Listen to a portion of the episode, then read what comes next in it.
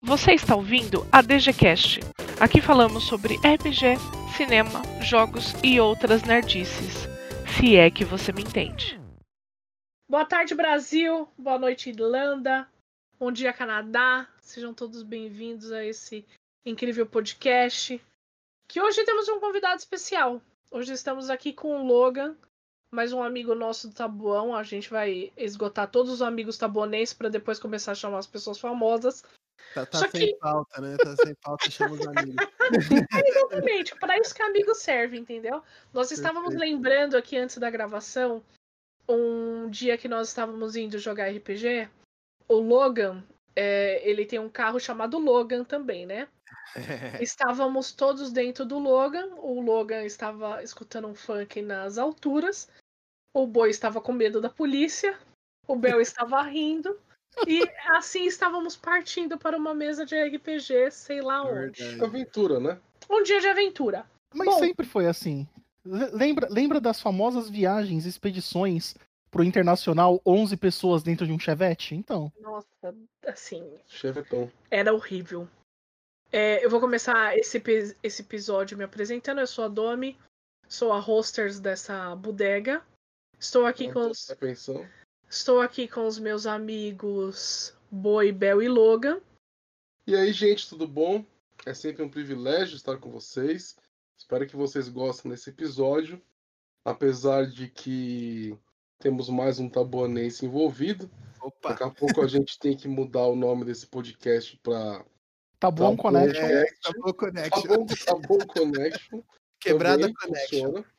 Mas assim, como eu recebi o status de é, é, é, cidadão honorário de Taboão da Serra, Exatamente. então estou aqui honrando né, a- a- essa, essa menção, essa, essa Cortesia, honraria, essa né, essa cortesia. cortesia, essa cortesia e tal, com, com- trazendo cada vez mais tabonenses. Então, tabonenses se preparem.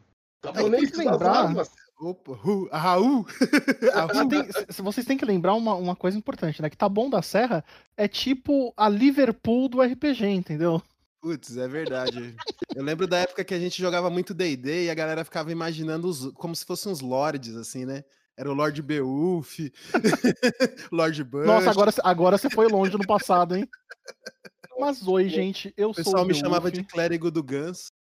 A, a- a história do Ganso a gente vai, vai ter que contar depois. um dia a num- gente conta a num- história do Ganso. numa, numa série B, tá ligado? Oi, gente, eu sou o Beuf, novamente prazer estar aqui com vocês, mas é ainda um enorme prazer estar aqui com o Logan, porque se você acompanhou os episódios anteriores, é impossível ter chamado o Leonardo no podcast, chamar também o Logan, né? Eu queria começar aqui fazendo um preâmbulo, dizendo que não, Logan, ao contrário de Beowulf, Logan não é um apelido. Estamos aqui realmente é o nome dele, Logan Gomes da Silva. É uma honra ter você aqui no nosso podcast. Pô, eu que agradeço. Wolverine Gomes assim, da Silva. Olha só, mas espera, agora o, o, o Boi deu um gancho maravilhoso. Eu sei um fato sobre o Logan. O nome do Logan não é em homenagem a Logan o Wolverine dos X-Men. Perfeitamente. É, em- mano. é em homenagem ao filme Logan's Run, que é Fuga para o século XXI, não é? 23, É 23. 23, ah, derp. 23. Perfeito. Em português, de- é, Logan's Run em inglês. Também foi uma série dos anos 70, né? Virou um filme e depois virou uma série. Eu, eu, eu, tive, eu tive a ideia só agora, queria ter tido essa ideia antes, tipo, de fazer uma lista de, de Logan Facts, tá ligado? E no meio do episódio a gente põe uma ventinha. Você sabia que o Logan fez um. Muito bom. Eu não fiz nada, né? Eu sou um cara mal humilde aqui, na quebrada, escondido no Itabão da Serra. Mas então conte-nos, Logan, quem é Logan Gomes da Silva? Logan por Logan, vamos lá. É, A vamos lá. lenda. Mais Bom. do que um homem, a lenda. Um mito. Boa. Bom, gente, eu sou o Logan, pros íntimos e Logan pros não íntimos também, pode ficar à vontade. É, meu nome, como o Belf já disse, veio desse filme de ficção científica. Meu pai é um grande fã de ficção científica. Já viu todos os Star Treks, ele adora, ele assiste todo ano Star Trek de novo. é a única, uma das únicas pessoas que eu conheço que assistiu todos os fillers de Naruto. E... Cara, isso é um grande feito. Pô, pra você ver, né? que Ele curte mesmo. E, bom, o que, que eu posso dizer sobre mim? Eu vou fazer uma breve introdução aqui, né? Eu sou formado pelo Centro Universitário Senac em audiovisual, bacharel em audiovisual. E depois de alguns anos eu continuei essa, esse meu estudo aí, agora eu sou pós-graduado em narratologia, né? Que é um estudo da narrativa em todos os seus aspectos, em todas as suas mídias aí. É, além disso, pro hobby, eu sou RPGista desde os 16 anos, né? Uma, uma jornadinha meio longa aí. E de 2010 para cá eu me interessei assim por um tema que eu achei bem peculiar assim do, do RPG, que é a teoria do RPG, né? É muito pouco difundida aqui no Brasil. Hoje em dia acho que até mais. O, eu, tive, eu estive muito tempo engajado na teoria do RPG lá para meados de 2011 até mais ou menos meados de 2015 e 2016, que foi quando eu tive a oportunidade de estudar. Agora eu estou estudando jogos, né? Estou focado em game design. Então eu saí um pouco dessa, desse ramo da teoria do RPG e vim começar a estudar game design aí para tentar entender melhor esse, esse aspecto do jogo e como o jogo acontece, como ele é produzido já que eu abri com o Leonardo, né, o Léo, do último podcast que vocês puderam ouvir aí, dois podcasts atrás, que a gente juntos nós abrimos a Nexus, que é uma empresa que vai tentar trazer um ar novo para os LARPs aqui do Brasil. O Boi muito bem falou bastante, né, sobre o nosso primeiro projeto, o Cursed, juntos com a DG. Foi um projeto que eu fiquei muito feliz de ter participado, assim, acho que foi um, um ponto de virada assim na nossa história da Nexus. Eu acho que sem o Cursed a gente não teria todo esse gás para produzir o que a gente está produzindo hoje em dia. Gostaria então, de agradecer a VG por isso. Hã? Foi um prazerzaço ter vocês. Pô, a gente aprendeu Sim. juntos muita coisa ali, né? Exatamente. Bom, vamos começar introduzindo o episódio. Bora. É... O tema desse episódio, como vocês puderam ler, na, se vocês leram, claro, na no Piu Piu aí do Spotify. Mas alguém lê a descrição do Espero Spotify? que leiam. Será que alguém lê ainda hoje em dia? Não sei. Essa, essa é a maior discussão. Eu vou, eu vou, começar a deixar uns easter egg na descrição pra, tipo, pra a gente identificar quem lê ah, e quem não lê, tá ligado? É tipo, tipo o, o codinome da nossa ordem, né? Que quase ninguém sabe. É tipo isso. Hoje, amigos, nós vamos falar sobre teoria do RPG. Uma coisa nova, hum. uma coisa que talvez muitos não saibam que existem. É... Uma coisa assim que, particularmente, eu, Domi, não gosto muito. Mas trouxemos aqui o Logan para explicar e conversar um pouquinho, já que ele estuda sempre, acho que desde quando eu conheço o Logan, ele já estava envolvido sobre os estudos do RPG, o RPG em formato de arte. Então, nós é, achamos um tema bacana, já que nós estamos explicando várias dimensões do RPG, como que funciona o contrato social, o RPG em formato de LARP. Agora vamos falar um pouquinho sobre teoria do RPG. Só que antes, Logan, uhum. nós queríamos saber como que você entrou no universo RPGístico? Boa, boa. Nossa, essa pergunta é um pouco capciosa, né? Nossa, faz tempo, hein? Eu comecei... 1900 e Logan Magro. Pô, por muito incrível que pareça, eu não comecei tanto tempo, não. Eu comecei a jogar RPG em 2000, gente. Você era é... um pequeno Logan? Eu era um pequeno Logan. um adolescente tinha, Logan. Tinha é, sonhos. É... Tinha sonhos, claro. Eu comecei a jogar RPG sozinho, assim, 1998 para 99 foi quando eu comecei. Eu sempre ia nas bancas, assim, né, banca de jornal, comprar o meu quadrinho, né, para mensal, meu formatinho. E sempre me deparei com aquelas revistas que não eram de game, né? Eu ficava meio, mas o que, que, é isso aqui, velho? Aí eu nunca. Tipo, revistas. Pô, na época eu acredito que fosse a Dragão Brasil, viu, Boi? É clássica, Ela, né? Clássica. A clássica, grande, né? A formato grande.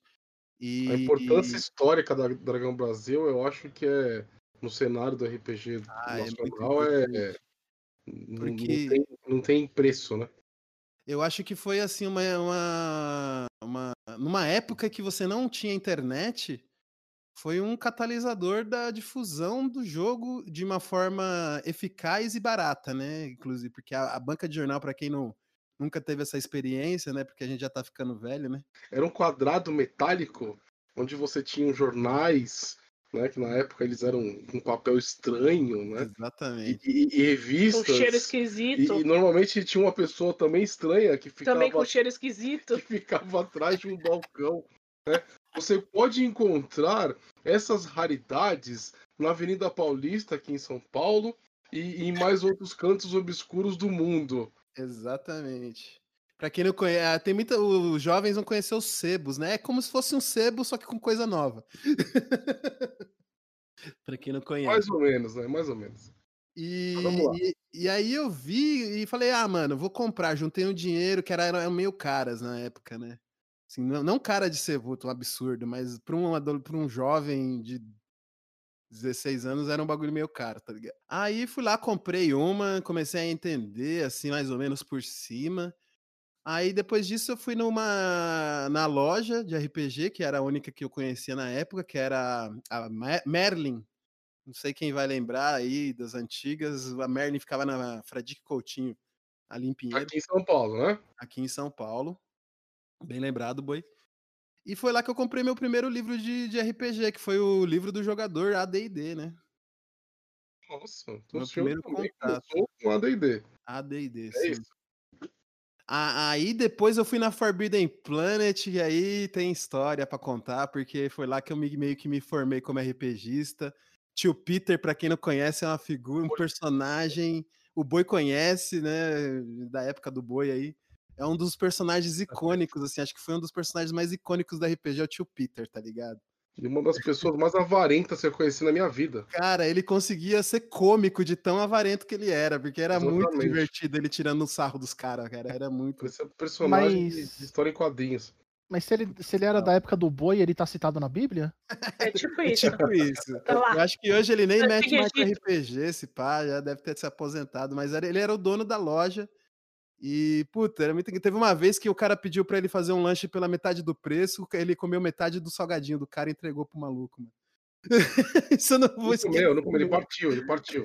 Ele partiu no meio e deu pro cara o lanche pela metade, o esse, salgadinho esse, pela metade. Esse, é esse, é um croissant de 50 centavos. 50 centavos, isso é genial. Tio Peter é, é, é, o tipo de comerciante, hoje em dia, ele cons... ou viraria meme, né? Ou teria falido, né? Exatamente. Porque... Eu acho que viraria meme, porque era muito engraçado. Né? O RPGista sempre tava lá, final de semana, mano.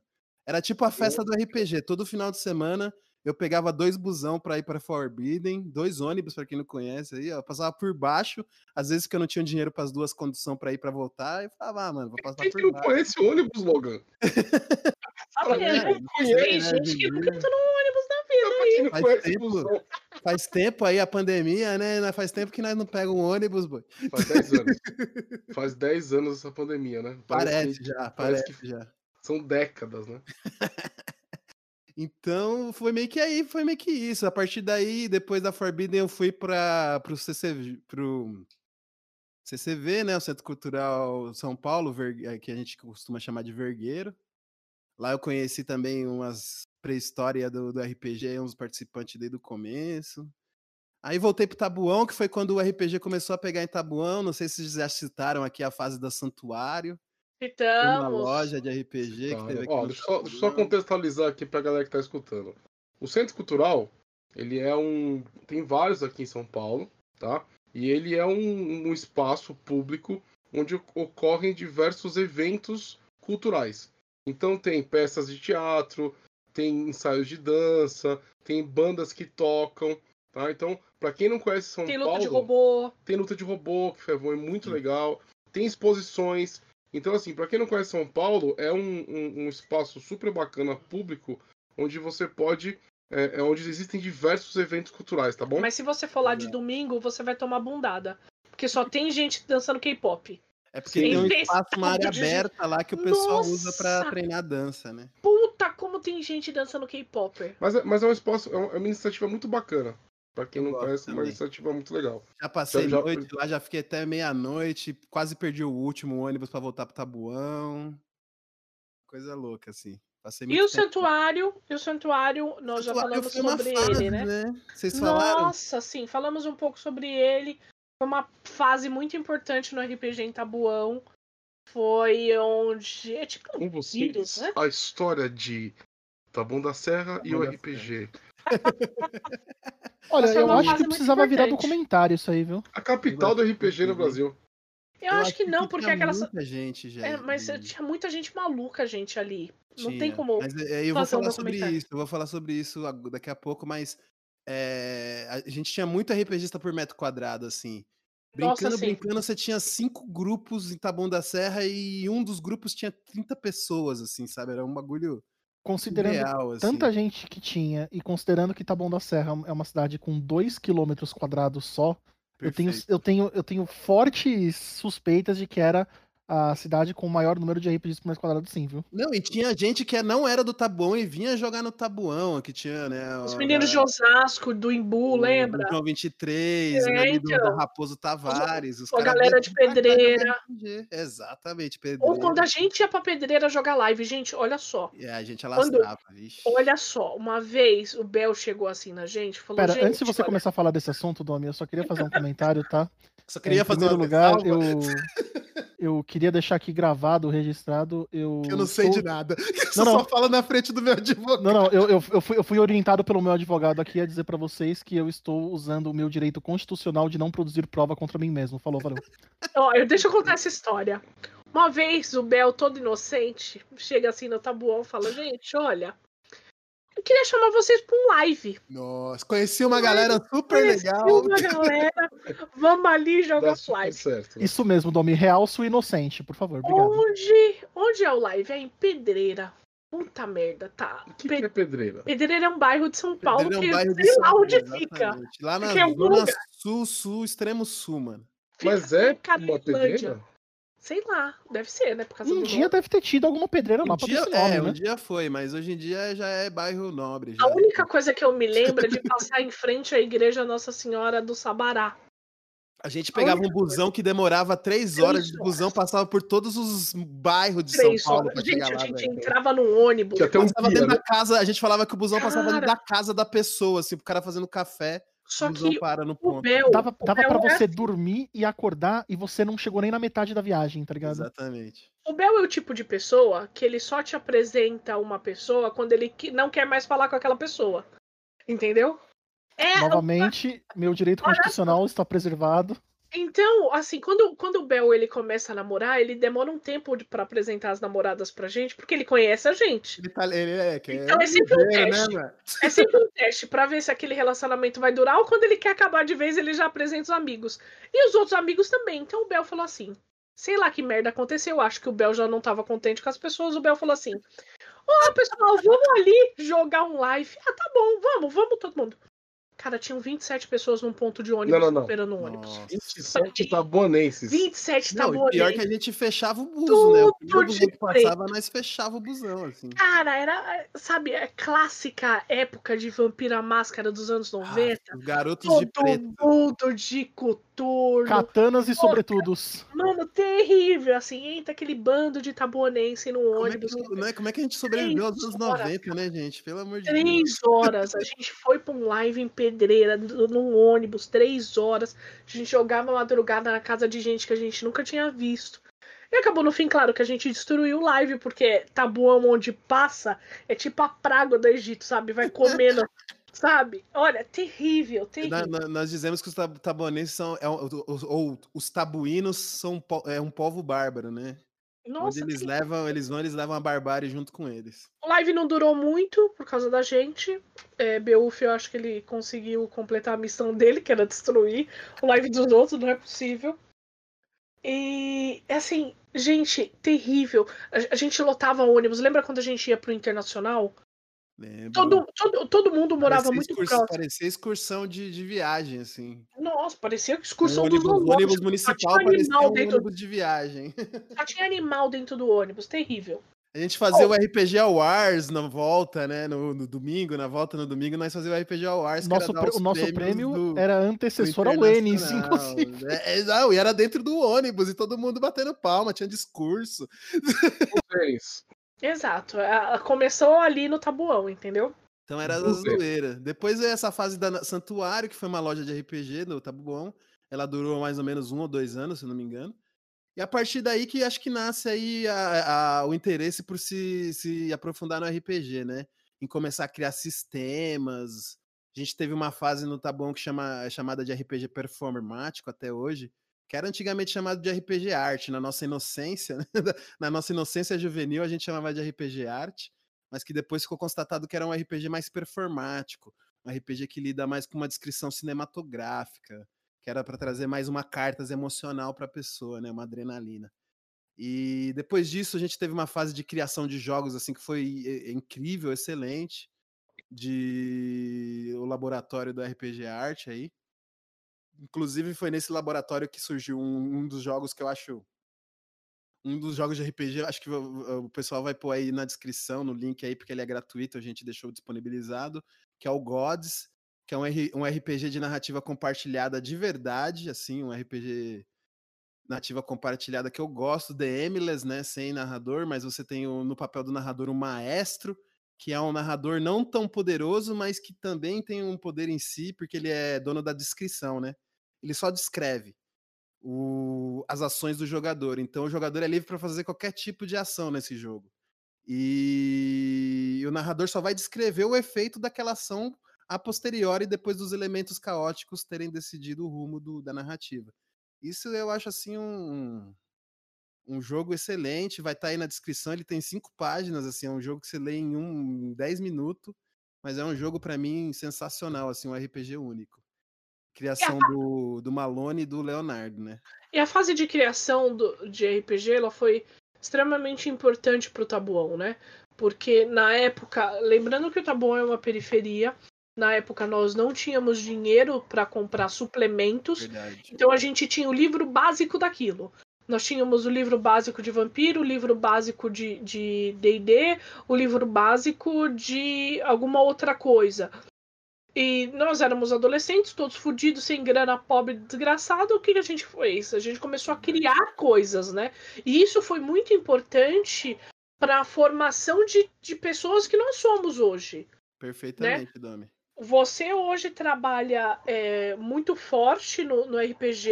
Eu tenho um trabalho muito forte no, com Dungeon Geek. O Bel ele tem um trabalho muito forte é, na, nas criações e nas mesas dele. E eu acho que tudo isso vem, vem da nossa criação uhum. ali na periferia. Aquilo deu força para a gente continuar com o pouco que nós tínhamos, na né? Busca, né? O amor, que... o amor pelo hobby. Né? É isso. O amor de vocês pelo hobby e a necessidade de criar. Eu posso polemizar Exato. um pouco? É, a experiência de Taboão da Serra que me faz ficar. Eu não queria dizer bravo, porque bravo é uma palavra forte, mas ficar assim. Balançar a cabeça em desgosto quando eu, eu leio ou ouço comentários. Ai, mas jogar RPG é muito caro. É impossível jogar RPG sem gastar dinheiro ou sem ter dinheiro. Acho que quando tem vontade, você é. faz mesmo que você tenha que criar o jogo por conta própria, né? Não, eu quero fazer nós, um, nós, um nós vivenciamos fazer, esse exemplo. Abrir, perfeitamente. Eu queria abrir um, um parênteses rápido, até trazer o boi para discussão, porque eu acho que imprescindivelmente o trabalho do, do, da Trindade aí, né, do Saladino, do Marcelo Cassarro, do, do Trevisan, né? O boi conhece os caras. Eu acho que assim foi um trabalho que, que, que, que sem esse trabalho é, só no Brasil isso poderia ter acontecido, na, na moral, assim.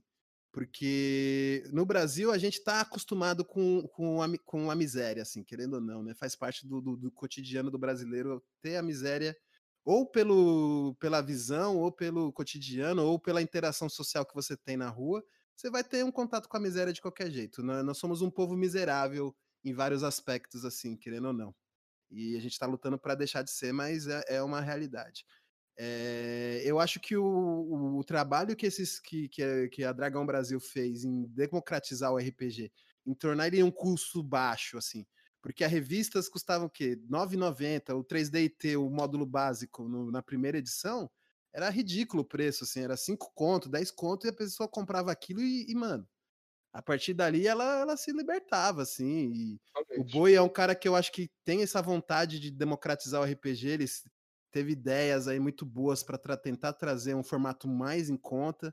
E a gente, o brasileiro sempre está nessa busca de trazer o, o, mais com menos, né? Eu acho, assim, sempre. De... É, eu, eu, eu, eu, vejo, né?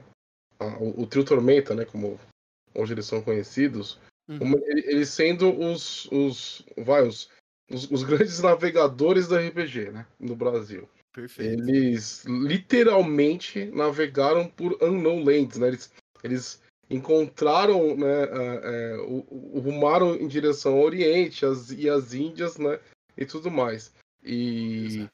é, é- é aquela coisa, né? Na, na época que eles estavam fazendo a Dragão Brasil, era a época que o RPG mais tinha preconceito.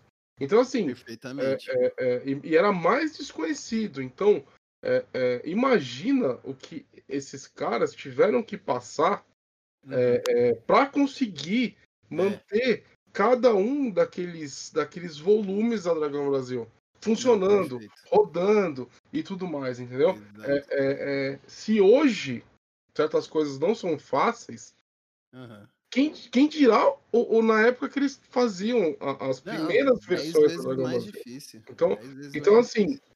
O, o- o RPG e hoje o sucesso que existe aí do Tormenta, ele é muito mais do que merecido, né? Porque os É. caras estavam lá desbravando, né, esse esse esse esse mundo, né? é, é, de uma maneira extremamente corajosa. né? É, É, e eu também não posso deixar de citar, tipo, o Douglas da, da Devir, perfeitamente. que- D2, que né? eu tive o prazer, deu um, né? Eu tive o prazer de, de conhecê-lo pessoalmente, conversar com ele. É, é, Eu, tá eu acho uma tristeza ele ter falecido sem ter deixado um Exatamente. depoimento, sem ter gravado um uma entrevista com esse cara, cara. Porque, Exatamente. assim, Ele- foi um ele- pilar do RPG no Brasil, assim. você conseguia ver nos olhos dele o amor que ele tinha pelo hobby. É. E, e- e era, era muito mais. Isso, isso é aquela coisa, né?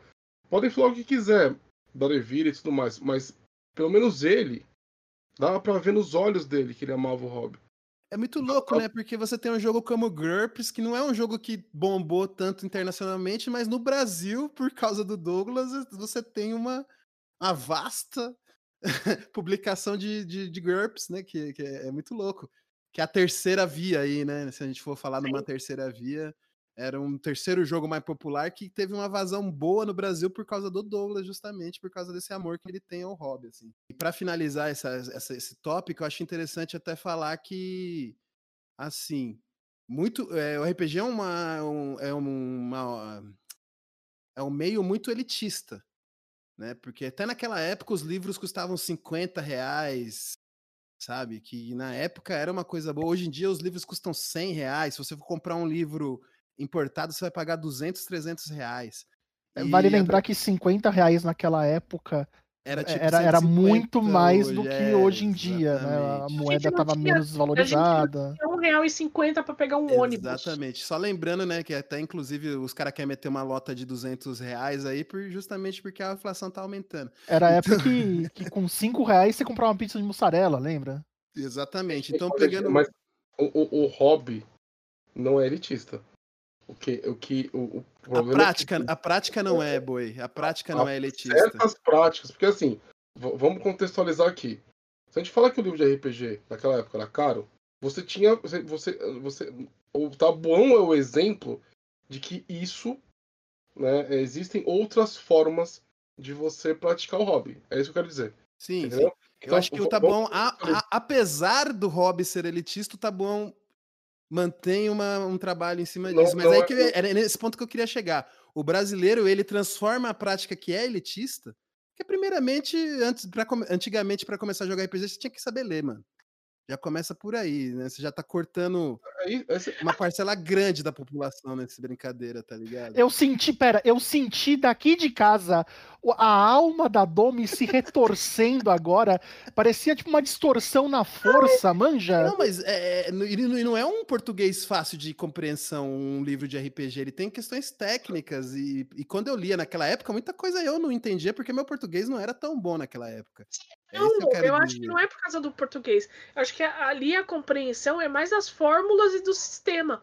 Mas a gente, a gente, é que não é que a gente não compreendia o jogo. Eu acho que como a gente tinha um, um livro só, eu vou dar o exemplo do Vampira Máscara. A compreensão do, do, do lore pra gente era, era complicada, porque nós só tínhamos um livro. Então, nós, as Sim. pessoas que, que eram citadas naquele livro, nós não sabíamos. Então, o que, que a gente faz? Então, a gente joga do nosso A jeito. gente inventa, a gente A gente inventa, inventa. Mas, gente, olha só. Futebol é um, é um, é um, é um esporte, é um hobby elitista? Não acho, não Porque chuteira é caro, né? Chuteira, bola. Eu acho que o é profissionalismo do futebol é, é- o profissionalismo do futebol é outro patamar, mas no caso do RPG, eu acho que ele já chega elitista, boi. E quando ele quebra essa brincadeira é não. quando você traz o 3DT Defensores de Tóquio a dois reais, tá ligado? Então, mas o Logan, Essa que é a É, brincadeira da eu, eu coisa. acho, é assim, eu acho que isso é um tema para um outro episódio. Entendeu? Perfeito. Porque a gente tem, a gente tem, nesse caso, a gente teria que separar é, o hobby da prática das empresas. É outro Ah, tem E uma também é- eu- eu acho- com Não, certeza. exatamente, eu acho que a gente não pode falar que é elitista, sendo que aquele negócio, a gente não sabe o custo envolvido por, daquilo. Também. Entendeu? também. Porque a Posso gente, reformular a frase do Logan? rapidinho, O que eu acho que ele quis dizer? A gente não pode chegar e falar assim, ah, mas puta, um livro é caro 200 reais. Mas pra fazer esse livro é muito caro. Pra Ah, não, trazer é, ele tem pro que, Brasil tem, é tem que muito caro. contextualizar. Eu digo assim, elitista no Exato. começo. No, no Sim. elitista porque. Mano, a gente tem que lembrar a origem do RPG no Brasil, né, gente? Em 1980 eram os caras que estudavam na USP, Playboy que estudava na. USP, que xerocava os livros, truta. Não, mas tudo bem. Você vai me falar que não é elitista? Tá ligado? Você ter, você ter é, é, o hobby, você pode fazer o hobby escrevendo sua ficha num guardanapo, cara.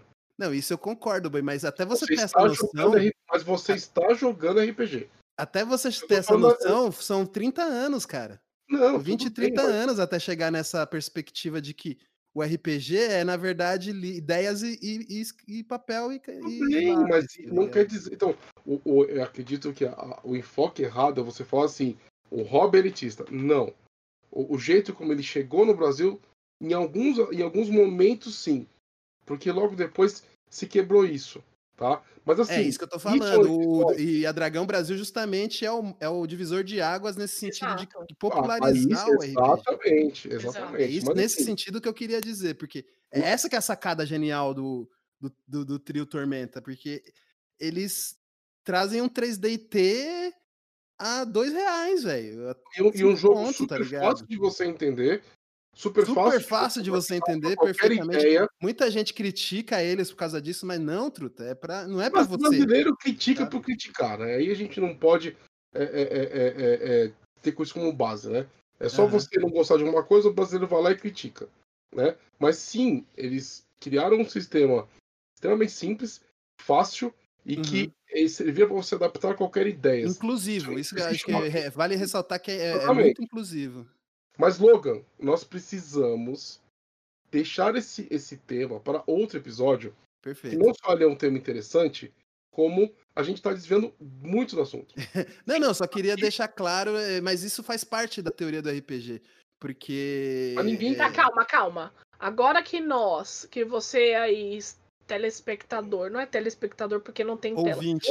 Ouvinte, pra você aí, meu caro ouvinte, agora você já conhece o Logan, deu pra entender que o Logan é polêmico, deu pra entender que nós não concordamos com muitas coisas que o Logan Perfeito. fala, e por isso que nós temos uma amizade de anos, eu acredito que amizade é assim, é você não concordar com o outro e aprender em cima disso. Vamos nos é, colocar no tema. O tema desse perfeito. podcast é teoria do RPG. Antes de falar alguma coisa, nós temos que entender o que é essa teoria do RPG. Daí o Logan vai explicar pra gente o que é. Eu vou, vou traçar um breve panorama aqui, vou tentar ser bem breve e rápido. Qualquer coisa vocês me interrompam, fique à vontade.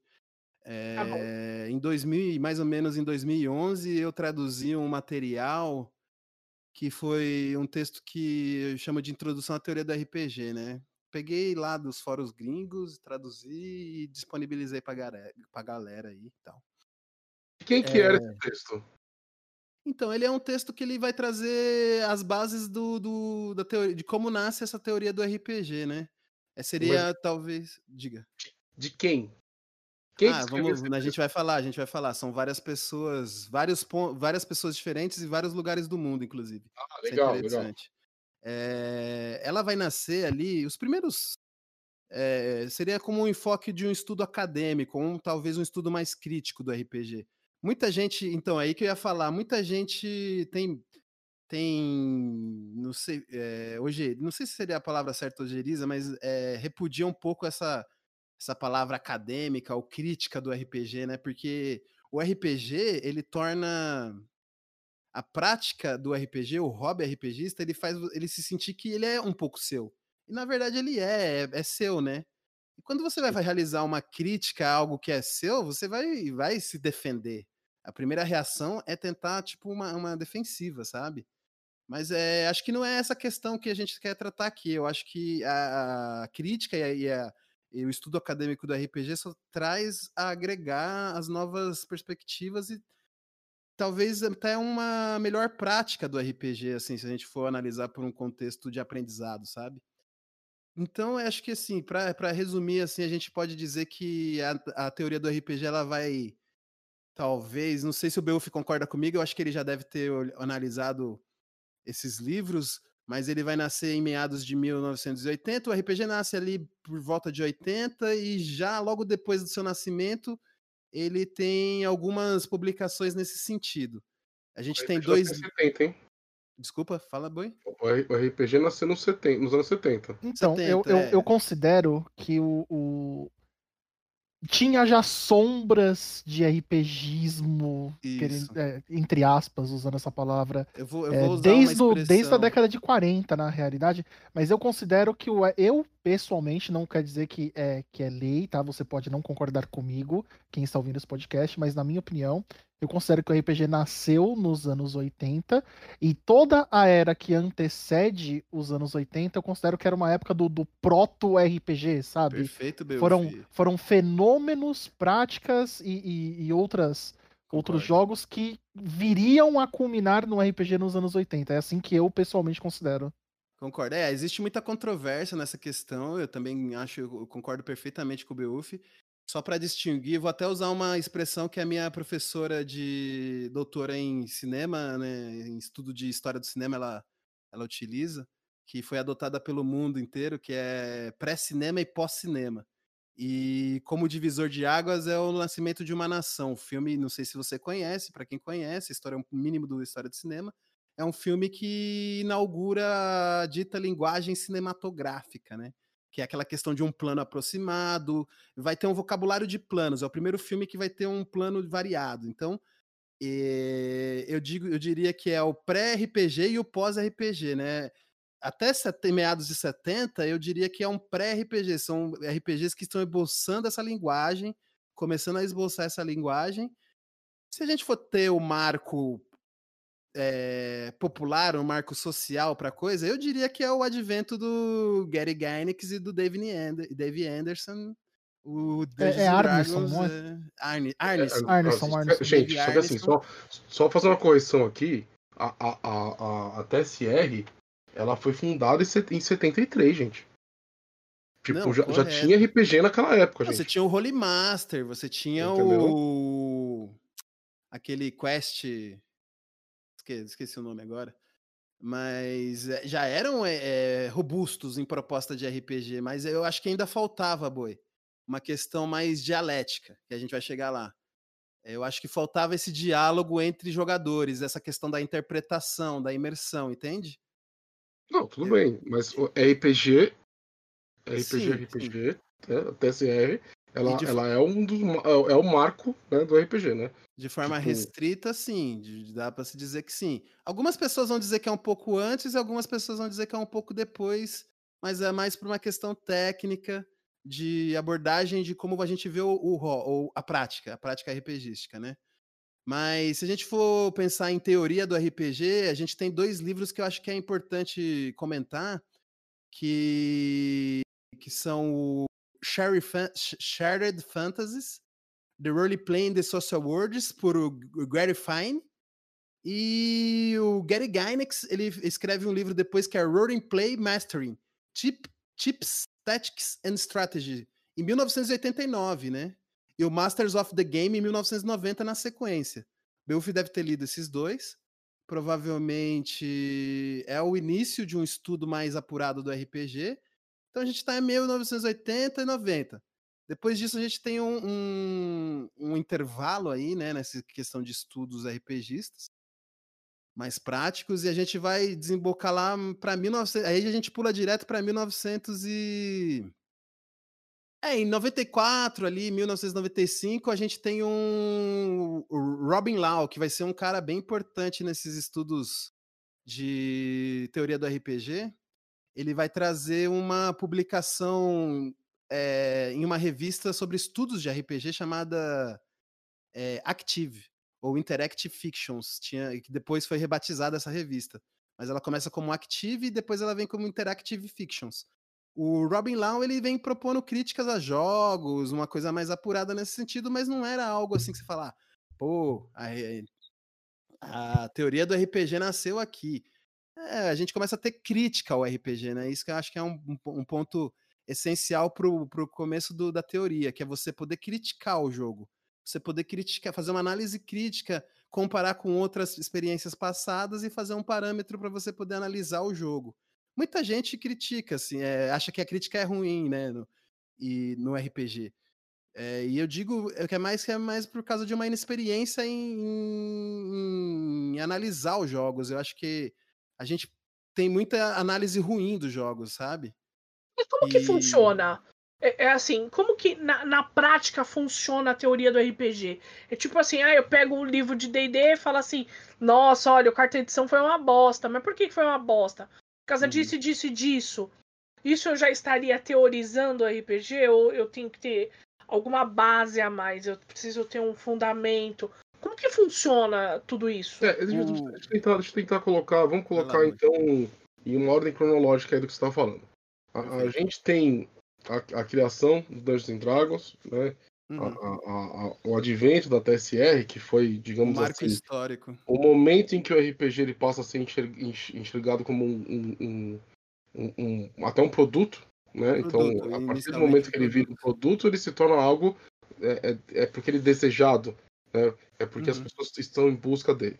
Aí, as, quando que as pessoas começam, você, você fala assim, ah, de repente as pessoas começaram a criticar. Mas começaram a criticar o jogo por quê? É interessante que. Você fala isso, foi em 90, 90, por volta de 94, é isso?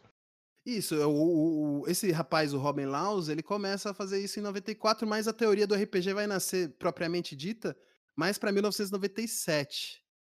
E aí tem a internet como um ponto preponderante uhum. e essencial, porque ela vai nascer numa, num fórum de discussão sobre RPG a primeira teoria do RPG. Por que, é... que as é. pessoas começaram a criticar?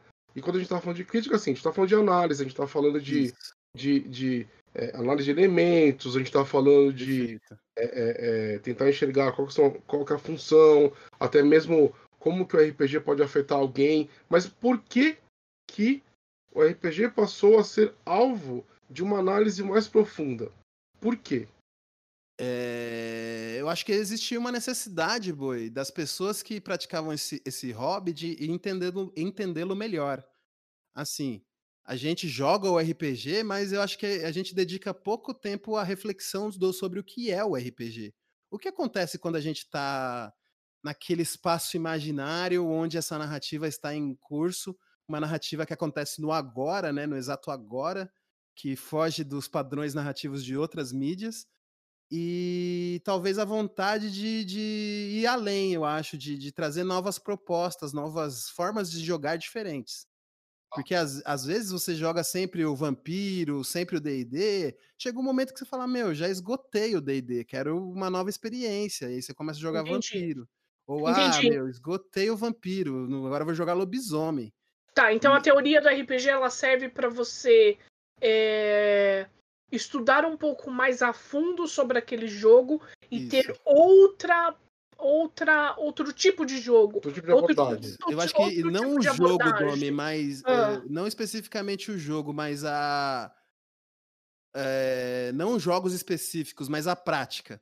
Ah, então na poder... prática ali vai é, você tem uma vivência diferente. Isso. Você entende outros tipos de abordagem daquele jogo. Então, então vamos lá, recapitulando aqui. Nós tínhamos lá no passado a criação do TCR, blá, blá, blá, blá, blá. Aí a gente chega em 97, com as pessoas elas vendo aquele hobby de diversas formas diferentes e tentando sair daquele casulo. É, é mais ou menos isso que você está me falando. Exatamente, querendo uma e nova aí, perspectiva. Acho que expandir os horizontes do RPG nesse sentido. Expandir os horizontes do RPG nesse sentido. Beleza. Então, a, a busca por esses novos horizontes fez com que pessoas em conjunto desenvolvessem uma, a teoria do RPG. É, é isso? Exatamente, isso, exatamente. Gente, você vai ter um, um, um, fórum de discussão, né? Não vou, não vou falar qual é o nome, porque era um nome meio complicado, mas ele tinha participações francesas e, e escandinavas, né? E de discussões, para discussões mesmo, debate, assim. Você vai. Você participava desses fóruns? Não, não, não. Eu só vim conhecer em 2011, né? Eles são de 97 1998, no, justamente na época do nascimento, da, do advento da internet ali, ó. Entendi. Você percebe que os franceses eles complicam até no RPG, né? É, exatamente. Eles querem complicar até. Obrigado, onde... Domi, por falar o que eu tava pensando.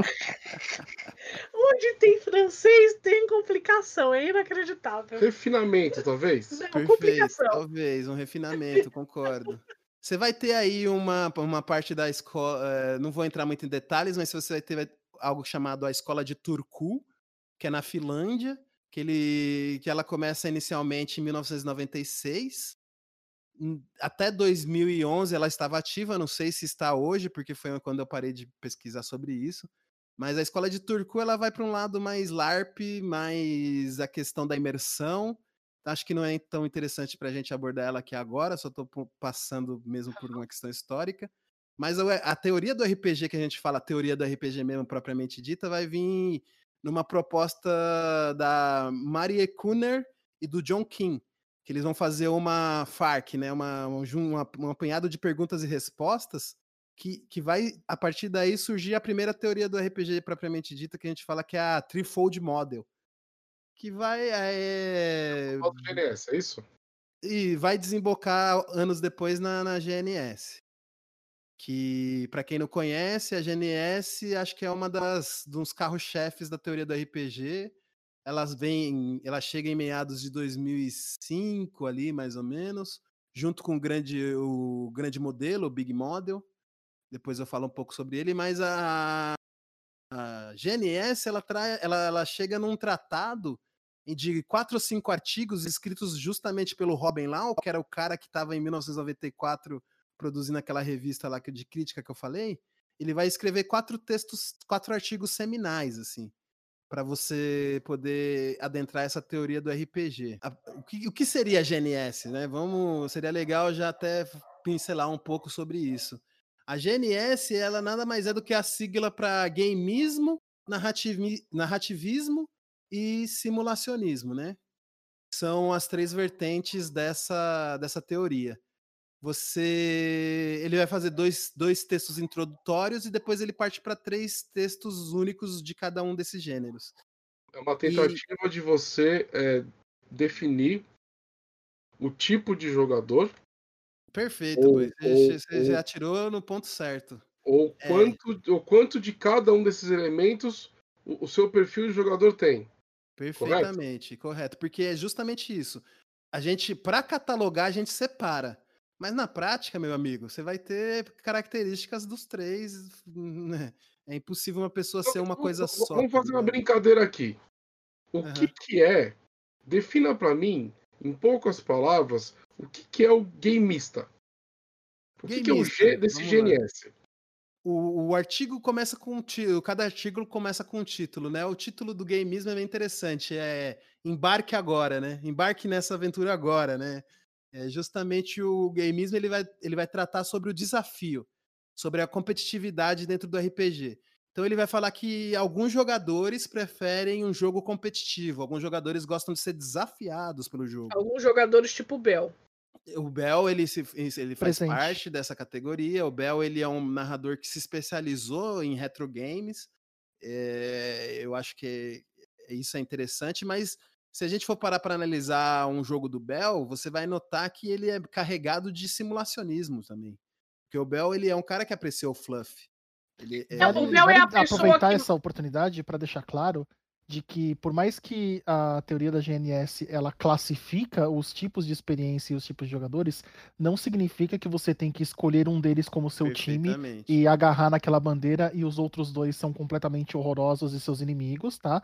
Todo mundo vai ter as três categorias em diferentes proporções. Misturadas, e todo jogo também vai ter isso. Sim. O Bel é a, a, pessoa que mais gosta de só bater em dungeon, não sei o quê.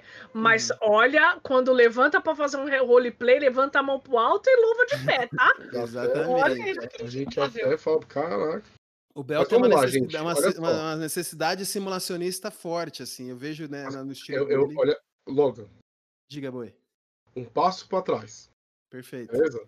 A gente está tentando ainda passar para as pessoas o que, que é a GNS. Perfeito. Depois a gente, a gente pode. Quero fazer depois um jogo, a gente falar um pouco das nossas experiências nesta classificação. Maravilha, maravilha boi. Então, o gameismo é o quê? Gameismo, gameismo seria é o foco nas mecânicas do jogo, do desafio. É isso. É o cara que tá mais interessado no jogo em si, no, no é, na no prática game. jogabilística, no game, exatamente. Ok. Então vamos Lembrando lá. que não tem distinção aqui de melhor ou de pior, não. São é, nunca. É, é, só, é só uma questão do seu estilo de jogo. Exatamente. E cada okay. um vai ter as três vertentes em si. Não, um não pouquinho essa, de um, sabe? um pouquinho de outro. Vamos Exato. lá. Exato. Vamos Bom, falar do N. O que, que é o N? O N, narrativismo. Narrativismo, ele vem numa. Né, nessa nesse monte de neologismos que a gente tem hoje em dia de narrativa, narratologia, é, narrativismo. Seria como se fosse uma narrativa ativa, né? O ativista da narrativa. É, é interessante que a gente. Esse jogador ele vai ter preferência pela na história que está sendo contada. Ele vai querer ouvir mais, talvez, do que interagir. Ele não vai ser uma pessoa tão ativa no jogo. E às vezes você pode interpretar isso até como uma postura ruim do jogador, mas não, ele só tá interessado em ouvir a história e, e acompanhar, tá ligado? E para ele isso basta, assim. E o narrativista, ele tem uma característica interessante, é que para ele a história vale mais que o próprio personagem. Então Entendi. ele tá disposto a sacrificar o seu personagem pelo bem da história. história. É, porque ele faz outro. O interessante não é o personagem, não é a experiência que eu tô jogando, mas eu gosto de ouvir a história. É como se fosse até um. Se a gente for dar um, um passo longo mais atrás, é como se fosse os contadores de história e o espectador do público do contador que, que 100% sabe? narrativista, né? Coisa que a gente já vai, a gente já vai colocar aqui, não existe uma pessoa que é 100% alguma coisa. É complicado. É, é, principalmente quando a gente está falando de RPG e tudo mais. Uhum. Ele seria alguém que está é, que, que foca totalmente na história né, envolvida no jogo. Isso, é isso. Tem, tem, tem, tem alguns elementos a mais, mas não vou me aprofundar muito nisso, mas é, é a pessoa que está interessada nessa, nessa questão da história, né? né? E, e, assim, ele não, não se opõe ao determinismo histórico, né? O que eu posso dizer, tipo. É, que nem eu falei, né? Ele vai prezar pelo bem da narrativa, não pelo bem do personagem dele, por exemplo. A, a cartas e a emoção para ele é, é, ouvir uma história emocionante, é, é participar daquela história, não não tanto agir com o seu personagem ou sabe? Acho que seria mais ou menos isso, se a gente for definir o narrativista, assim. Jogo, vou dar até um exemplo de um jogo narrativista, o Pumpet Land. Não sei se as pessoas conhecem, quem, não, quem quiser conhecer Nunca pode procurar na, na, internet. Então, esse jogo é legal que você joga num hum. mundo de fantasia, você é um boneco no mundo tipo Alice no País das Maravilhas, assim, e é, tá existindo um, uma ditadura do, do, dos bonecos. Tem um, um, boneco lá que é o ditador, que é uma, ele é uma cria monstrão. E cada, cada boneco ele tem uma habilidade. Você é um boneco de mamulengo, por exemplo. Aí você pode bater, dar socos nos outros bonecos, por exemplo. Aí o outro boneco ele tem um barco. Ele é o único boneco que tem um barco, tá ligado? E cada personagem. Desculpa, não entendi, boi. Eu posso ser o bonecão do posto? Então, aí não é de fantoche, né? Aí não é um puppet. Mas seria a ideia de brinquedos mesmo, sabe? Entendi, não. E... Tô, tô, tô, não, tô ligado. é... E esse jogo, ele é estritamente você tem que descrever suas ações no passado. Você não pode descrever no presente nem no futuro. Esse é Entendi. É Mas o, Agora... porque ele é narrativista. Entendi. Ele tá no foco na narrativa. Então eu só posso descrever minhas ações no passado. Eu, Eu peguei a espada, não tô pegando a espada. Eu já peguei a espada e ela está na minha mão, tá ligado? É como, é como se você estivesse lendo, tipo, sei lá, um, uma história que já foi contada. Perfeito. É, é isso? Exatamente, um relato, né? Um épico, episizado, né? Que está sendo contado. Exatamente, é, foi. Perfeitamente. Legal mesmo. Então ele vai Agora trazer mais esse do que o dramático, tanto dramático. Bom, então faltou a letra S, né? Que uhum. é uma das que eu acho bem interessantes. O que, que é a letra é, S, Logan? Essa é bem peculiar. Só para lembrar o nome do artigo do narrativismo, ele é o narrativismo, a história é agora. Né? Esse é o título do, do, do texto de narrativismo. O título do artigo sobre simulacionismo ele é bem interessante, que é Simulacionismo, o direito de sonhar. E, e, esse, esse, esse título eu acho que ele é bem marcante, assim, né? Acho que dos três ele é o mais interessante, porque eu acho que ele representa bem o, o, o que é o simulacionismo, sabe? O simulacionista, ele é o jogador que vai preferir é, a interação, ele vai preferir a, a imersão dentro do jogo, ele vai preferir a interpretação. Ele quer experienciar, ele quer viver aquela experiência. Eu quero viver como um hobbit indo até a montanha de Mordor levar o anel. Não quero saber da história, não quero saber do, do, da disputa. Eu quero interpretar meu personagem. Eu quero simulacionar uma realidade que eu não posso viver. E ele vai dar preferência a esse tipo de experiência. É, e aqui seria legal fazer uma distinção. Acho que é interessante antes do, do, da teoria do RPG, você tinha os jogos, na maioria, na sua grande maioria, eles vêm com o ideal de simulacro, né? O que é um ideal de simulacro? É, se você for pegar ficções como Neuromancer, que estreiam essa questão do cyberpunk, o simulacro é uma realidade virtual, uma realidade falsa sobre a verdadeira, né? E eu acho que a maioria dos jogos, se você for pegar o D&D, o próprio storytelling, que vai nascer ali em 1990 e poucos, eles também eles têm o ideal de simulacro, que é o quê? Que é representar uma realidade possível. Então eles são muito as regras mecânicas dessa época, pré-teoria do RPG, elas vêm muito nessa sensação de, nessa né, intenção de criar um simulacro, de criar uma realidade imaginária possível, de ser aquilo ser realístico, uma vontade de ser real, sabe? E eu acho interessante isso, porque assim, dependendo do jogo, é claro, eu, eu gosto de imaginar, de me sentir num personagem em momentos cotidianos. Tipo, ah, como é que esse personagem ele, ele age no dia a dia? Não quando ele tá entrando numa dungeon, mas como é que ele age no dia a dia? Como é que é a vida dele? O que, que ele precisa comer, como é que ele precisa, como é que ele se sente, vai, naquele reino, entendeu? Como uhum. é que é a casa dele. Eu, eu tenho essa veia, né? Eu gosto de me sentir né, em momentos cotidianos com o personagem, né? E você, a gente, no caso... Gente... Por desculpa, é, só, só para entender uma coisa, então a gente pode deduzir que todo jogador de LARP é simulacionista? Porque a gente joga LARP ou live uhum. action uhum para se sentir naquela situação, né? Eu, a gente esquece a ficha, a gente esquece rolagem de dados para experienciar, eh, para experimentar uhum. aquela situação. Perfeitamente. É isso, né? Eu, eu acho que é aquela coisa, né? É, cada jogador tem um. um, um... Eu, eu, deixa eu puxar esse ponto então, tá? Lá, é, porque é, a gente já é, é, é e pros finalmente. No, é, já entrar no mote, no... já, né? Exatamente. É, GNS, gameismos, é narrativismo e simulacionismo, beleza? É... Ah, só para pontuar uma coisa rápida, que ela recebe muitas críticas, viu? Ela não é unânime no, no meio de teoria, não, viu? Tem muita crítica até é, a GNS. Como, como, toda teoria, né? Uhum. ela está aberta a você é, debater sobre ela. Né? Então, Perfeitamente. Ela, Só para falar que não é, não é algo escrito em, pré, em pedra, tá? não, com, com certeza não. Mas essa teoria, a GNS, ela também fala que talvez uma evolução dessa teoria seja você definir o, o, o perfil do jogador como um, um, o quanto desses três elementos você tem. Qual é a quantidade de gameismo que você tem, qual é a quantidade de narrativismo que você tem e qual é a quantidade de simulacionismo que você tem. E essas três, esses três elementos te formam como jogador, correto? Perfeito, Boi. Então é... cada jogador tem um pouco do, do, de cada veia, é isso? Eu, eu acho que sim. Eu acho que a categorização ela só serve para separar para estudo. Tá. Porque na prática é, é, não é os três, né? não, não tem essa. Você vai ser um pouco de cada. Eu joguei a aventura do Bell de DCC, Lankman, uhum.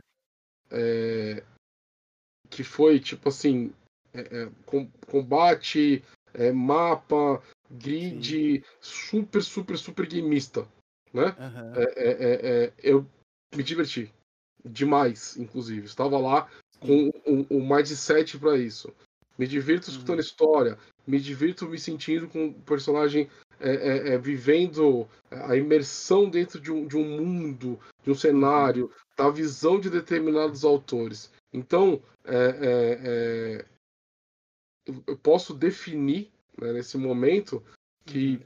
realmente tipo seria uma coisa para estudo, né? Porque na prática Não, você pode se divertir de formas da forma como você quiser, né? Para a galera que está escutando a gente, é, é, a gente traz, trouxe essa discussão é, pensando em, em, em, como um tema é, diferente para vocês, para quem não conhece, claro, é, para vocês entenderem que existem pessoas que estudam RPG como teoria, como afeta a vida das pessoas, como que o jogador se comporta lá dentro, dentro de um jogo, entendeu, galera? Só para vocês entenderem eu acho que a, o ideal máximo da teoria do RPG é, é, quantificar o que é isso que a gente chama que, que o que é isso que acontece quando a gente joga o RPG. O que, que é isso que está acontecendo, né? O que, está acontecendo quando a gente está nessa... O que acontece conosco, né? Que... Malu... É, maluquice toda, sabe? Legal você, você entender também que o RPG ele não está ali como só um jogo. O RPG ele tá como ferramenta de estudo. O RPG ele pode ser usado como uma ferramenta de arte, de ensino, de ensino, sabe? Uhum. Hoje, hoje existem várias vertentes para o RPG. Ensino, arte, estudo, é, tratamento. É, existem várias pessoas se tratando com o RPG também, né? Ele, ele, eles, existem estudos falando como o seu, como o RPG ele pode amenizar a sua depressão. Sim. Isso é extremamente importante. E isso vem graças a pessoas como o Logan que pegaram algo e falaram assim: opa, aqui tem algo a mais. Vamos pro próximo passo. Entendeu? Vamos pro próximo passo. Vamos estudar um pouco a mais para ver aonde nós podemos é, levar isso, né? Bel. Posso, posso propor um negócio? Vamos, vamos, vamos, vamos colocar o, o Logan na fogueira? Eu quero Opa. que ele defina a gente. Eita. Porque ele já jogou com todo mundo. Eu quero que. Um, um, dia ele falou que eu era, como é que é? Um old school. Flexível. Eu, eu quero que o Logan. Ele Esse, eu gosto desse estilo, old school flexível. Muita old school flexível. Foi definido como old school flexível. que diabos é isso, né? É assim. Logan, eu vou falar um pouquinho de cada. Fala. Vamos, ah, fale um pouquinho de cada um de nós e como que você nos define como jogadores. Como é, é assim, tem uma coisa RPG, né? interessante. Né? O boi narrador não é a mesma coisa do boi jogador, cara. Ah, não, porque o boi, o boi jogador gosta de uma coisa, o boi narrador. Isso é engraçado, né? Geralmente é o jogador gosta, como quando o cara vai jogar, ele gosta de um estilo, e quando ele vai narrar, geralmente ele gosta de outro. Eu acho muito engraçado isso, tá ligado? É, o, o Beuf é um exemplo clássico disso. Então, vamos lá, nos defina como narrador e como, como mestre e como jogador. Vamos lá, cada um Perfeito. de nós. Só para dar um panorama breve, assim, como você falou, da, acho que é mensurar, né? A teoria ela vem para tipo te dar mais informações sobre o seu jogador, não para te condicionar para certa coisa. Ah, eu vou jogar narrativismo ou game, não, ele, ele te traz mais informação e mais informação para você trabalhar a sua história, seu enredo, é para mim é lucro, não é desvantagem, sabe? E eu penso nesse sentido da teoria. A teoria ela traz maior entendimento dos seus próprios jogadores. Aí pensando nesse sentido, assim, o vamos pegar o boi pre, pre, primeiro, por exemplo. O boi é legal que o vamos falar um pouco do old school flexível, né? o o Boi, ele, ele é um mestre antigo, né? O Boi, ele, ele tava lá com os caras do Xerox, truta. primeira geração do RPG no Brasil aqui, 1989, sei lá quanto que foi.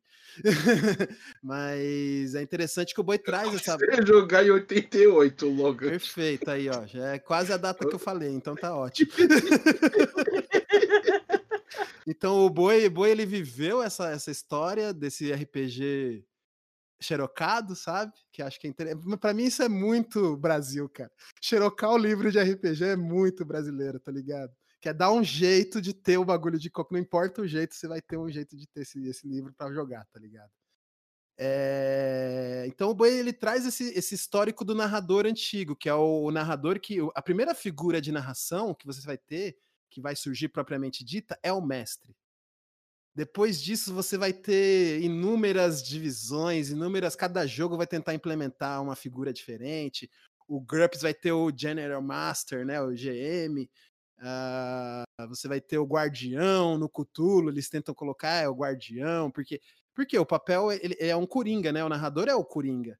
Ele, ele na verdade, essas, essas categorias elas só servem para dar um, uma estética diferente para quem está narrando e o que essa figura pode, pode desempenhar dentro do jogo, certo? O Boi ele traz uma, uma história de narradores mestre, né? Que é a figura do mestre que Inicialmente, no primeiro paradigma do RPG, quando ele é constituído, você vai ter uma figura de autoridade, né? O, o mestre ele é uma figura de, de, autoridade. Ele define o que acontece, ele define o que é e o que não aconteceu. O, a palavra final do jogo é, é de posição do mestre. Então ele acaba se tornando uma figura um pouco autoritária. Assim, você vai ter mestres que, que abusam desse direito. Assim, já joguei com vários, inclusive é, que cortam o jogador, que não deixa o jogador agir do jeito que ele prefere, e aí você acaba criando uma, um ruído no RPG, na prática RPGística. O Boi não, o Boi ele conseguiu tirar esse aspecto mais autoritário e ele percebeu que o jogo se faz coletivamente, o jogo se faz naquela hora. E aí ele traz o flexível, que é, é aceitar a proposta do jogador. Porque no, em suma, assim, o RPG, para mim, ele é uma prática de ressignificações. Ele é um debate constante, se ressignificando até ter uma maioria para poder constatar aquilo como prova, de fato, naquele universo imaginado. Então, é, ah, o muro tem 5 metros. Ah, mestre, mas você tinha falado que tinha 3 no turno passado. Não, mas agora eu tô falando que tem 5, sabe? Aí os outros jogadores vão falar: não, não, mas era 3, era 3, era 3. Bom, ficou 3. E aí o cara faz o teste no 3, entendeu? Eles ressignificaram o tamanho do muro. É isso que eu quero dizer. O, o boi, no flexível, quando ele, ele traz ainda aquelas características de o mantenedor da narrativa, que é o trabalho do narrador, do mestre, né? O narrador, inclusive, o termo que vai nascer com o storyteller, já é um termo menos. O narrador ele é menos poderoso, ele é menos dono da narrativa, né? O narrador. Isso, ele tem uma menos autoridade, né? Você vê que o storyteller já vai para esse caminho da, da, simulação, né? Ele vai te retirando um pouco esse poder, esse viés do narrador, porque acaba virando piada, né? O, o narrador ditator, ditador, né? E tal. É uma coisa meio estranha. E, mas no começo era bastante assim, tinha, inclusive joguei com muita gente que, que pensava nesse, nesse, nesse sentido, sabe?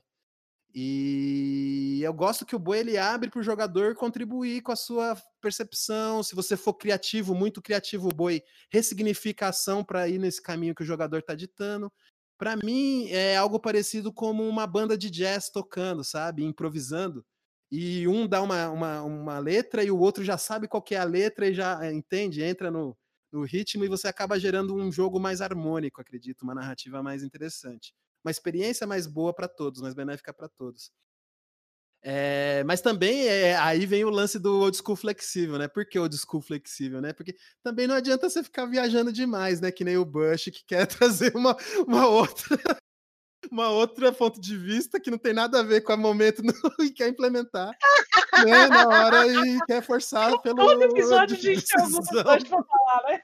O Bush ele curte uma narrativa compartilhada. É, exatamente. O Bush, ele, ele, o Bush, ele é mais, é mais empoderado, um jogador mais empoderado que os, que os comuns. Então ele tenta definir o espaço imaginário compartilhado, apesar do mestre. Isso é interessante. Eu diria que o Bush, esse nosso amigo, que também é tabonense, ele não tem coragem de mestrar, mas ele quer ficar dando pitaco no jogo dos outros.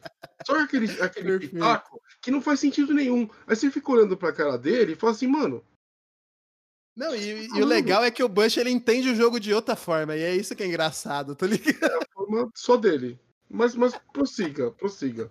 Não, mas é só pra puxar esse, esse tema, porque eu acho interessante, porque o boi ele é flexível até certo ponto, né? Porque não adianta você querer trazer um bagulho que não tá na narrativa, não tá em discussão no tema proposto do jogo, que aí não vai calhar. Aí o boi vai ser, como diria nas antigas mesas, é sem dó nem piedade, né, fi? como já aconteceu com o Bush várias vezes. Né? O jogador, ele precisa entender a história. Então, assim, é, é, eu acredito que as, as pessoas, os jogadores que estão na minha mesa, eles têm total liberdade para adicionar as coisas deles e tudo mais. Só que Perfeito. a pessoa tem que entender o bagulho. Ah, eu vou, eu, vou, eu vou narrar um jogo tipo, sei lá, no deserto. Beleza? Uhum. Aí o cara uhum. faz um vendedor de picolé. O que acontece? Ele Sim. traz uma ideia que não faz o menor sentido e ele chega para você, pra você como mestre e fala assim: Ah, mas funcionaria, no meu ver, no meu ponto de vista. Ele encontra uma brecha, né? Ele encontra, ele uma, brecha uma brecha para aquela lógica deturpada funcionar. Então, assim, não funciona. Mas continua, continua, logo, continua. Bom, do, do, do old school flexível seria mais ou menos isso. O, em formato de jogador, eu joguei pouco com o Boi. Mas o Boi me parece um, um, simula, um simulacionista inveterado, assim. Porque o, teve uma mesa de Legend of the Five Rings que eu joguei com o Boi. Tive a oportunidade de jogar com o Boi e o Boi deu um puta show jogando com a concubina prima da, da Lady Feudal. Eu falei, caralho, truta. Como é que o cara me faz um bagulho desse? O Boi sustentou o jogo e quando ele teve que sair do jogo pra ir na palestra, o jogo acabou, velho.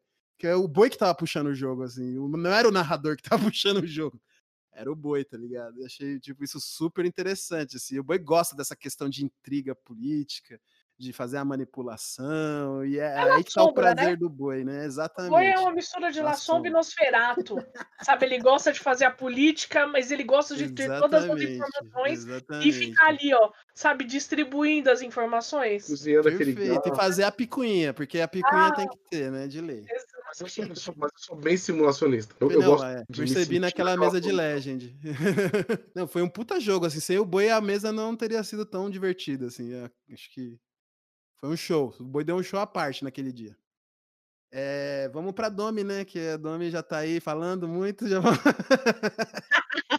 Bom, eu, antes de mais nada, eu queria falar que, mano, qualquer pessoa que for falar tem que ter respeito, truta. Porque a Domi é a primeira mulher que trouxe centopeia humana pra lore de Call of Cthulhu, parceiro. vai se foder.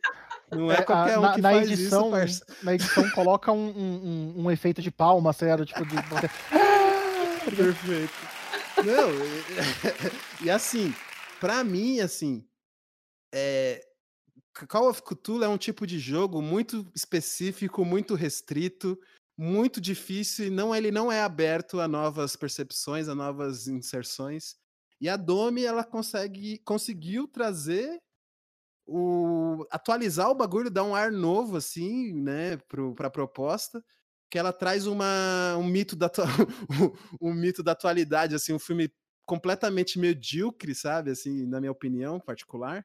Nossa, e... você tá criticando? Eu tô criticando. Agora você comprou uma briga, parça. Não, não, assim, como proposta fílmica, eu acho ele meio, meio razoável, assim, né? Não é um bagulho. Ah, meio Deus, razoável. Peraí, você acha ruim um, dois ou três? Tem quatro? Puta, eu só consegui assistir o primeiro. A quatro é contra o Jason? Você tá criticando uma obra de arte, sendo que você só viu um. Tem todo o conceito ali, tá entendeu? Não, não tem todo o conceito. Né? Eu, eu não discordo que tenha o conceito. Mas eu acho que é um pouco exagerado, sabe? É um pouco despropositado, desculpa, não exagerado, é um pouco despropositado, mas você traz o propósito quando você converte para um mito. Porque você traz uma bagagem do horror cósmico que não tinha. Para uhum. mim, o Centomeia Humano era bobo, assim, pensar sem esse elemento sobrenatural. Quando você insere o elemento sobrenatural, para mim ele ganha muito mais, assim, eu acho que Você transformando a centopeia em um mito, então o Cthulhu, eu acho que ele é um jogo até um pouco restrito em possibilidade, assim, até por causa do, da maneira como ele é concebida. E a Domi, ela, eu acho que ela traz esse, essa renovação, assim. Eu acho que isso é, é interessante nesse ponto de em, em surpreender o jogador, sabe? Quando ela traz um elemento da cultura pop atual e, e ressignifica como um mito cósmico, sabe? Eu acho que ela tá usando a potencialidade real que o HP Lovecraft produzia nos seus contos, entende? E é algo que o oh. livro, o jogo não, não, te, não te facilita, não te ajuda. O livro descreve aqui esse criatura é o Yog Sothoth, ele é uma criatura do tempo, espaço, poderoso, que distorce as leis da gravidade, da quântica. E se vira aí, mestre, seu arrombado, na hora que você for mestrar, é problema seu, parça. É isso que o livro me fala, tá ligado? Vocês que o livro lutem, não me dá né? nenhuma ferramenta para mim trabalhar esse horror cósmico de dimensões uhum. absurdas. E aí o, o, o, narrador, todos os livros, inclusive o Rastro de Cthulhu, o Call of Cthulhu, eu não gosto, porque para mim eles não me dão nenhuma ferramenta para trabalhar isso, assim. E a Domi, quando ela traz um mito ressignificado, para mim, eu acho que é, realmente essa é a proposta real, assim, do horror cósmico, tá ligado? Eu não posso falar nada porque o Call of Cthulhu, pra mim, é meu livro de. meu jogo de do coração. Não, o, o, jogo é bom, o jogo em si, a proposta do jogo é excelente, mas para mim os sistemas deixam a desejar, entende? Porque eles não, não fornecem é, ferramentas para você atingir aquele horror cósmico. É aquele é um lance de referência, né? Aquele Exato. lance de referência. Se você não tem uma referência, você não consegue é, colocar isso nos seus jogos Perfeito. de uma maneira significativa, né? Exatamente, Porque, pelo menos é, foram essas minhas dificuldades quando eu falei assim, eu gosto muito de, de Cthulhu, algumas coisas, mas eu não tenho referência das criaturas, então como que eu vou trazer isso pro meu jogo? Perfeito. Mas é que você uniu o cinema com, com o horror, horror cósmico, né? Perfeito, é que é uma, uma ótima, excelente combinação, inclusive. Sim. É, a Domi, já falando talvez desse estilo, eu chamaria a Domi de um, um exploitation ali, né? a Domi uh, Exploitation, para quem não sabe, é uma fase do cinema dos anos 80 que, que ela é exploração, né? Ele explora ao máximo algo, assim. Então são filmes hiperviolentos, são filmes que usam da, do gore como para passar uma mensagem, para fazer uma, um tipo de expressão. E eu acho que a Domi se sente em casa nesse gênero, tanto que ela é fã de daquele jogo do Flame Princess lá, que eu não sei. Sim no, não, Twilight Princess. Lamentation of the Flame Princess. Twilight Princess é, é Zelda. Isso aí, é isso aí, tá ligado? Lamentation of Twilight Zone, né? Tipo... The Lament Lamentations of Ocarina of Time. The Time, é isso aí. The Mask, The Major Isso Mask. me dá ideias, viu? Isso me dá ideias. Então a Domi, ela se aproveita disso, ela faz uma exploração muito bem explorada e, e, e gosta, assim. Já, já Domi como jogadora, ela é uma jogadora, acho, acho que até bem, bem pacífica, uma jogadora que, que, que aceita bastante as condições do narrador, ela tenta jogar do junto. boi de espanto agora. Eu tô ouvindo o boi, cara, tipo, se retorcendo na cadeira. Se vocês estivessem vendo a minha cara, eu sou com meus braços abertos, falando assim, é, pensando, a, a Domi jogando, ela é bem articuladora, né? Ela observa bastante, ela, ela gosta de, de, de Ela gosta do personagem, né? Eu, tenho, eu, escrevi um texto há um tempo atrás que eu separo o jogador centrado no personagem e o jogador centrado no, na experiência do jogador, né? E a Domi é uma jogadora eh, centrada na experiência do personagem. Ela, ela valoriza o personagem, ela, ela quer dar carne àquela personagem, ela, ela se importa com esse personagem, ele via morrer em algum momento, ela vai ficar chateada, vai ficar frustrada. E... Minha questão foi quando você falou que jogadora é pacífica. Ah, não, eu digo pacífica no sentido de acatar muito o que o narrador diz, de acatar. É mesmo, de, Logan. de. Não, a Domi é nesse sentido. Eu acho que, que ela joga nesse sentido. Sim. Não sei, posso estar equivocado, Tem. né? Tem problema. É, como eu falei, a sua análise. Né? É, perfeito. É, é, não, geralmente quando eu vejo a Domi jogando, ela, ela geralmente nunca bateu de frente com o narrador. Eu não vejo ela com Não, isso realmente não. Eu faço. Eu faço... Mas reclama de um XP. Ah, isso é, é natural, né, boy? É livre. É livre. Bom, Só seguindo agora para finalizar o Bell, né? Vamos, vamos adentrar aí ao estilo. Já joguei É, muito. o falar, Bell. falar do Beowulf, você tem que fazer um episódio, né? É um episódio inteiro, assim, porque o Beowulf é bem peculiar, sabe? Assim. o Beowulf, Olha, ele- peculiar é a coisa mais. ma- É, é o, adje- é É o melhor adjetivo define, que já né? me deram. Exatamente. O Bel é peculiar. O Bel é peculiar. O Bel, ele, ele, ele. O Bel é interessante. Ele se dedicou a um estilo de narrativa. an- Antes de, de- dele se dedicar esse, ao aos retro games e tal, antes dele ter essa paixão, ele não se encontrava muito bem, assim, né? O Bel ele tentava permear por um sistema ou outro, nunca estava satisfeito. Ele tentava eh, melhorar o sistema, tentar criar a house rule dele. O Bel ele tem um histórico que é muito parecido com o meu, que é a influência do anime bem forte na, na- na- na narrativa e na estética, tá ligado? Já joguei mesas de Final Fantasy com o Bel, que são, foram sensacionais, assim, são lembranças que eu guardo até hoje. E eu acho que o Bel ele, ele traz essa questão de, de querer trazer algo novo sempre, sabe? De mesmo querer, mesmo estando no retro games, ele quer trazer uma, um flavor novo, um sabor novo. Então eu acho que o Bel ele tá sempre se reinventando como narrador. Isso eu, eu va- valorizo demais assim na, na, na pegada dele, sabe? De de estar sempre pesquisando, de estar sempre trazendo uma, uma regra diferente, uma regra nova e trazer a experiência. Eu, eu, eu acho que o Bel ele joga muito para alcançar a cártese do jogador, assim. Eu, eu acho isso interessante e valorizo bastante, assim. É... Já é muito, muito elogio, né? Chega de elogio, né? Deu, né? Senão daqui. Porque eu, eu, eu, vai- eu seria perfeito se eu fosse humilde, né? Daqui a pouco ele vai cobrar pra participar desse podcast. Né, aí já viu. Ixi. Não, mas o, Bel ele é um cara que se dedica, é um mestre dedicado. ah, não que os outros mestres não se dedicam, claro que se dedicam, assim. Mas eu vejo essa dedicação do Beuf, sabe? O Opa, Bel tá- a- a- o carinho que o Bel tem ao montar a mesa antes de recepcionar os jogadores é algo que me chamou a atenção desde o primeiro momento que eu vi, né? Então ele Aham. coloca a ficha, ele arruma a mesa, Ele ele, leva coloca, chocolate. leva chocolate para pessoas. Faz a É, é, é, ele cria toda uma experiência, né? Ao, ao você jogar com ele, né? Não sabe muito bem cumprir prazo, mas né, te oferece uma Ah, experiência. é normal veja bem, Marco brasileiro. Antônio, um mago nunca está atrasado, entendeu? Ele entrega na hora, Na hora que ele que quer entregar. O, e isso já entra no tema do podcast re- passado, retrasado, que é o contrato social, né? Isso implica no contrato social. O Bel, ele cria uma atmosfera de jogo Isso, prévia isso. A pra... atmosfera que ele cria é muito, é muito convidativa. Mal sabe, mal sabe os jogadores que é tipo uma, uma armadilha, tipo uma casa de doce, entendeu? É, Exatamente. exatamente. Que ele vai matar todo do- mundo no final do jogo, né? Exatamente. Então ele já quer dar uma Eu aliviada nunca mato ninguém, as pessoas é que se matam. Tem alguma coisa, eu não sei, é, tem algum fenômeno sobrenatural que eu não consigo explicar.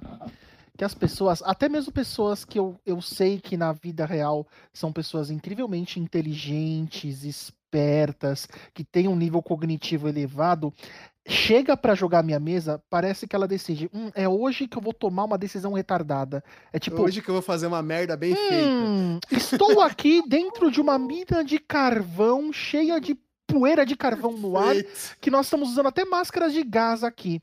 Eu preciso, eu preciso impedir que aqueles inimigos cheguem na gente. Eu já sei. Eu vou usar uma magia Oh. chamada parede de fogo. É tipo, ah, mano, na moral. Pum. Não, exatamente. Eu joguei. Primeira vez que eu joguei DCC com o Bel nem foi DCC, foi MCC. E, mano, acho que foi um dos jogos mais divertidos da minha vida. Assim, eu dei muito. Pessoas usando barras de plutônio como espadas. Puta que pariu, esse jogo foi. E realmente eu tenho que concordar com o Beuf. Ele não mata ninguém, não. Quem se mata sozinho é os players, porque eu me diverti muito nessa mesa E não morreu. e não morri E não nenhum, morreu. nenhum dos quatro personagens. então Bom. eu, eu acho que é mais ou menos isso, assim. Como jogador, o Bel é aquela coisa, combista, né? Safado. Combista Imagina, eu sou um safado. amor de pessoa. O Bel posso gosta colocar de. Diga. uma outra coisa com o Bel. O Bel, eu não acho que ele é combista. O Bel, ele Hum. gosta muito dos personagens dele. Só que É. ele precisa levar a... É quando ele leva a sério a história. Uhum. O difícil do Bel é manter ele se divertindo o tempo Emergir. todo na mesa. É verdade. Não, não, não, não, não, não, Eu discordo totalmente. Discordo categoricamente. Cheiro no número e grau. Uhum. Eu só quero matar vagabundo. Põe um vagabundo pra eu matar. O resto, deixa a história rolar aí. Eu, só eu, quero eu matar acho vagabundo. Que pessoas que narraram pra, pro senhor, seu Belf. Me dá coisa pra eu matar, brother. Me dá eu coisa acho que o Bel ele gosta de, de forçar o sistema. Eu, gosto, eu acho que o Bel ele gosta de testar o limite do sistema. Então, todo personagem dele é uma afronta ao sistema. É uma carta aberta contra. Me senti revolucionário agora. É, uma afronta ao sistema. Revolucionária. Eu acho que o Bel joga nesse sentido, mas é realmente concordo com o Boi que é de um pouco difícil emergir o Belf. Estamos na reta final do nosso incrível podcast, essa aula de teoria do RPG para você. É, Logan, se as pessoas Oi. quiserem te achar, como que elas gente, fazem isso? Hoje em dia eu tô na página da Nexus lá, pode mandar mensagem pra gente. Ah, nas redes eu tô mais no Facebook atualmente. Se quiserem me marcar em algum post lá do grupo da DG, quiser discutir alguma coisa, tô aí, vou receber. Tô no grupo da DG do, do Whats também, mas não olho com frequência, olho de vez em quando e eu dou umas comentários bem pontual. Na hora que o Buff tá comentando, eu, apareço pra dar um comentário. Porque ele só comenta do, pra ser do contra, entendeu? Exatamente. Exato. E para me encontrar é isso, tá aí no Facebook, Logan Gomes da Silva. E só mandar mensagem, gente. É isso aí. Na página da Nexus LARP também, né? Se quiserem mandar mensagem, na página da Nexus a gente vai responder com todo o prazer do mundo. E acho que em breve, aí futuramente, a gente tem uns novos projetos que estão vindo. Eu vou. A Domi já me convidou para outras ocasiões aqui. Eu acho que mais para frente eu vou trazer algumas novidades do que a gente está produzindo na Nexus. A gente tem alguns LARPs que estão sendo elaborados agora em laboratório. E estamos começando a, a, iniciar os estudos de talvez um LARP na esfera do virtual, né? Jogar um LARP virtualmente. Então, Acho que vem coisa boa por aí em breve, gente. Logan, muito obrigada. Eu que agradeço. Aceitar o nosso convite. Considerações finais, Marco Antônio Biscoiteiro. Gente, é um prazer estar aqui com vocês. Espero que vocês estejam gostando. Principalmente a galera da Irlanda, né? Que tanto nos segue. Gostaria de receber um trevo de quatro folhas ou um pote de ouro. É, por conta desse podcast. É, Para quem não me conhece, está escutando pela primeira vez, eu sou um autor. Tenho um livrozinho lá na Amazon, um livro de terror chamado O Devorador de Estrelas, em formato digital. Não sei que momento que você está vendo isso, mas é capaz que eu já tenha lançado mais coisa, ok? Então, é, um grande abraço e, e fiquem muito, muito bem, seguros, felizes. E até o próximo episódio. Rodrigo Batatoni. Como sempre, prazer, uma honra, um privilégio estar aqui com os meus co-apresentadores, com este convidado maravilhoso que é o Logan, que é uma é. pessoa muito querida, uma pessoa que é, é, é, um dos poucos homens deste mundo que eu posso dizer que eu amo de verdade, Logan. É recíproco, é... Bel a, a, a, teoria GNS a gente deu uma só uma, uma ah, esbeirada aqui nela, né? Tem muita coisa para falar. É, a gente nem recomendo... falou das outras teorias. Você me ama, Beuf? É que você não é um homem, Marco Antônio. Você é assim um fenômeno é um da natureza, ícone, né? de tão é um maravilhoso. Ícone. Você é, é um assim, símbolo. você é um conceito, você é um axioma do universo. Você faz parte do meu mundo, Marco Antônio. Nossa senhora. Eu queria. Porra, é... Acho que nem a Domi fala assim com o Marco Antônio, parceiro. Não, não falo mesmo. não falo mesmo. Não, mas o, o boi, o boi ele é um fenômeno. O boi, o boi, a, a minha é um vida fenômeno, mudou quando eu conheci Marco Antônio Loureiro, pro bem ou pro mal. bem, né? Mas, gente, é, se vocês quiserem ler mais sobre os assuntos que nós falamos, na descrição do episódio vão ter aí alguns links é, infelizmente, muito do material está em inglês, Exato. mas eu queria deixar recomendado aqui para vocês que se vocês forem na Amazon BR hoje, o, tem um livro muito bom sobre a história do Gary Gygax que está gratuito, dá para baixar de graça com aquele Kindle Unlimited, tá? É, eu vou deixar todos os links aí na descrição.